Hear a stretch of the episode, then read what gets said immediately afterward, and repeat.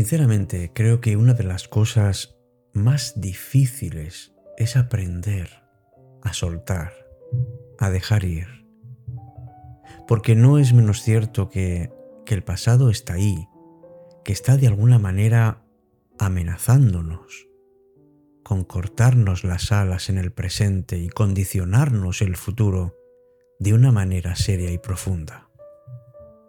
Eso es cierto.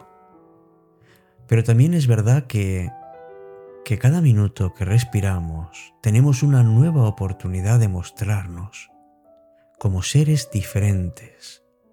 Seres que hemos sido capaces de dejar atrás las cosas, pero dejarla atrás de verdad y enfocarnos en nosotros, enfocarnos en lo que necesitamos en cada momento. Una de las mayores mentiras que podemos hacernos hacia nosotros es mantener una falsa esperanza. Cuando las cosas no dependen de uno, cuando las cosas nos atan, vamos a dejarlas ir, vamos a soltarlas, porque son pesos demasiado grandes y demasiado dañinos para que nuestro corazón los pueda soportar.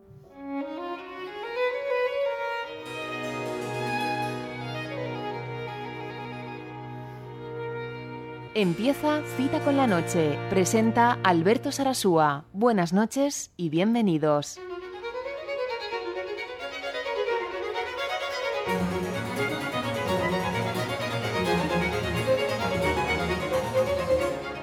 Hola, ¿qué tal? Muy buenas noches. Qué ganas tenía de tener este encuentro contigo, amigo, amiga oyente, en cita con la noche en su edición 477.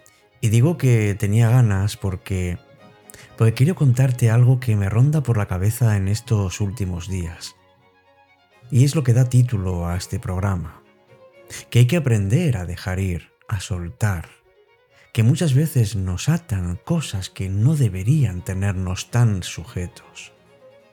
Porque sufrimos, amigos, sufrimos por lo que tenemos y por lo que no tenemos, por lo que dicen y por lo que dejan de decir. Sufrimos también por expectativas que no se cumplen y sufrimos por otras que se cumplen que no las queríamos. ¿Cuántas veces tenemos que levantarnos? Pues tantas como las que nos hayamos caído. Pero la gran tentación es aferrarnos a la mentira, aquello que no nos permite aceptarnos como somos, ni amarnos como somos, ni por lo que somos. No pensemos en quién no nos ama, pensemos en si nos amamos a nosotros mismos. Y asumamos, amigos, que el dolor es necesario, pero el sufrimiento es opcional.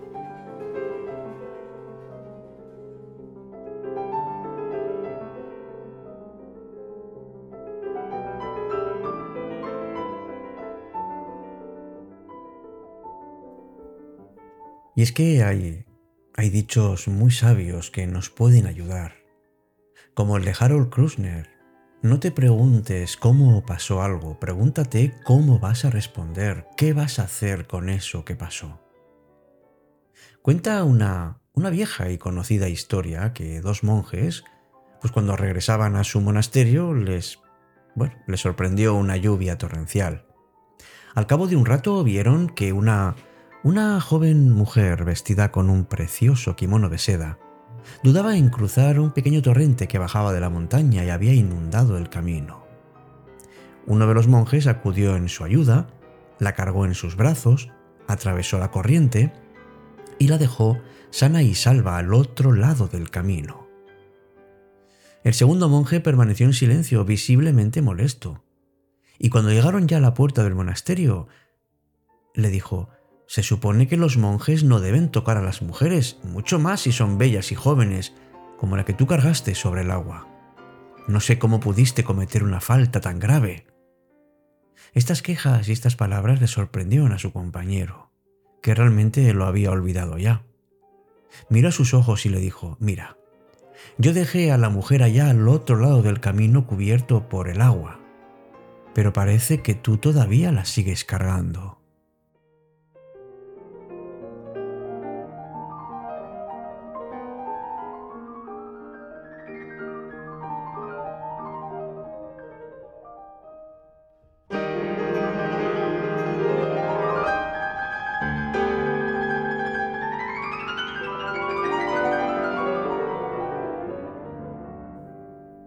Y es que darle vueltas y vueltas a las cosas que han pasado, ¿cómo dejar de cargar con todo eso?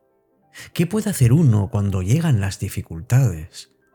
Y sobre todo, ¿cómo soltar ese dolor causado por aquello que ha ocurrido y no lo esperábamos?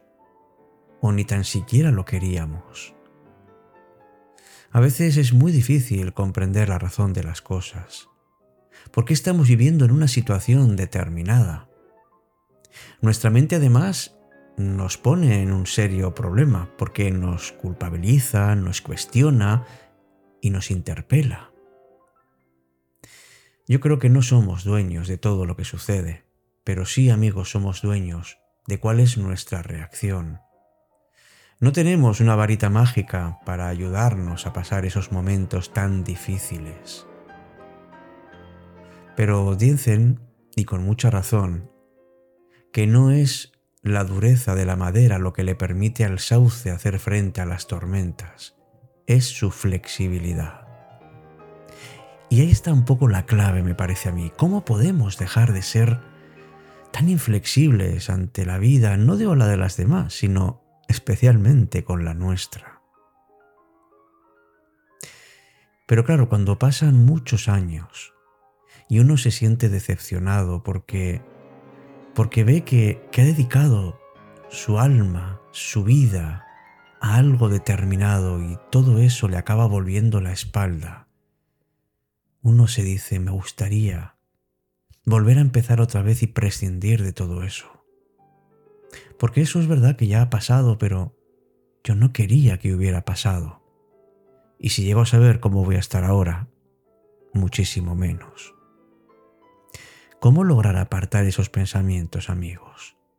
¿Cómo podemos conseguir que trabajemos nuestro propio interior y hagamos lo posible por hacer ese proceso de duelo, pero siempre con el objetivo de dejar ir? Pues yo creo que tenemos que ser un poco como ese sauce, tenemos que ser flexibles. No consiste en olvidar dando un carpetazo o dando un portazo, porque esas puertas que reciben portazos jamás acaban de cerrar bien. Ni tampoco consiste en tener muchas cosas guardadas en nuestra memoria. Y no se deja ir las cosas solo porque no hay amor o no haya cariño. No se deja ir sencillamente porque tenemos miedo de encontrarnos con nuestra propia realidad.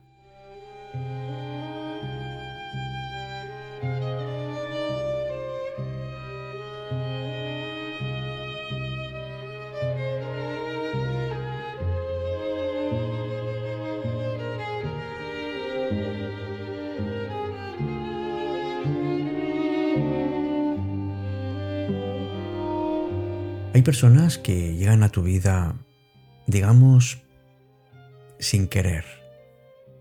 Algunas son importantes para ti, otras, sin embargo, son complejas como tú lo puedes ser. Las personas pueden llegar a conocerte, pero la verdad es que puede que ocurra que no te consideren tan especial como tú a ellas. Y también llega un momento en que hay personas que quieren alejarse de ti. Es que es así la vida. Personas que van, otras que llegan. Es un viaje.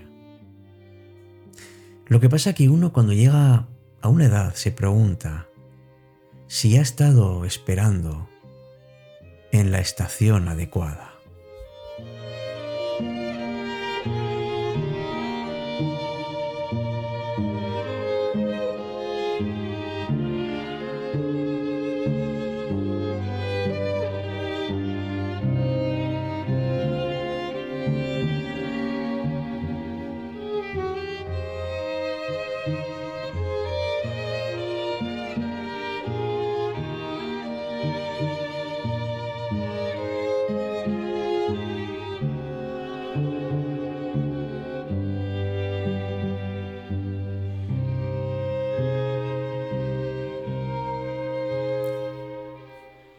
¿Verdad que a todos nos cuesta decir adiós?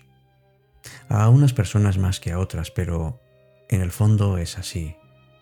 porque nos unimos emocionalmente, y no solamente a otras personas, sino también a lugares, a circunstancias, y como sentimos que es algo tan bueno, queremos seguir manteniéndolo.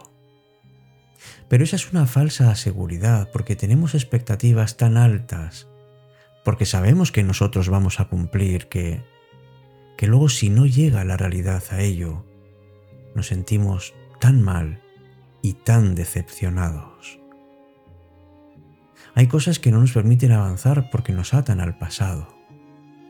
Pero si precisamente algo podemos hacer, aunque nos cuesta, y nos cuesta mucho, es decidir en qué momento decimos adiós y a quién. De igual manera que también podemos decidir en qué momento y a quién decimos hola.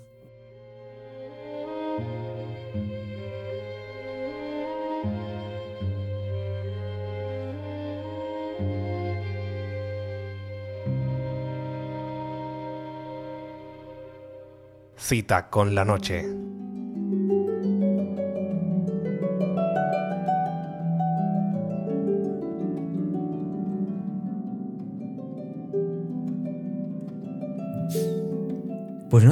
Nos queda otra, amigos y amigas, que dejar ir, que soltar. Y además supone renunciar a querer tener el control, a la necesidad de impresionar a los demás. Tenemos que dejar todo eso. Tenemos que renunciar a estar siempre quejándonos. Y tenemos que renunciar a nuestra resistencia a cambiar, o a culpar a los demás, o a criticar continuamente. Pero también tenemos que renunciar a, a vivir solamente teniendo en cuenta las expectativas de las demás, porque no podemos vivir una vida muy diferente a la nuestra. No podemos acallar esa voz que tenemos dentro esa intuición que todavía late dentro de ti. Tienes que desapegarte y tienes que decidir, sobre todo, ser feliz. Porque lo pasado, pasado está, lo que tienes es el presente. Deja de engañarte. El don Juan decía, borra tu historia personal y borrar la historia personal significa agradecer y liberar la vida pasada y las personas que están ahí para concederte la oportunidad de renovarte.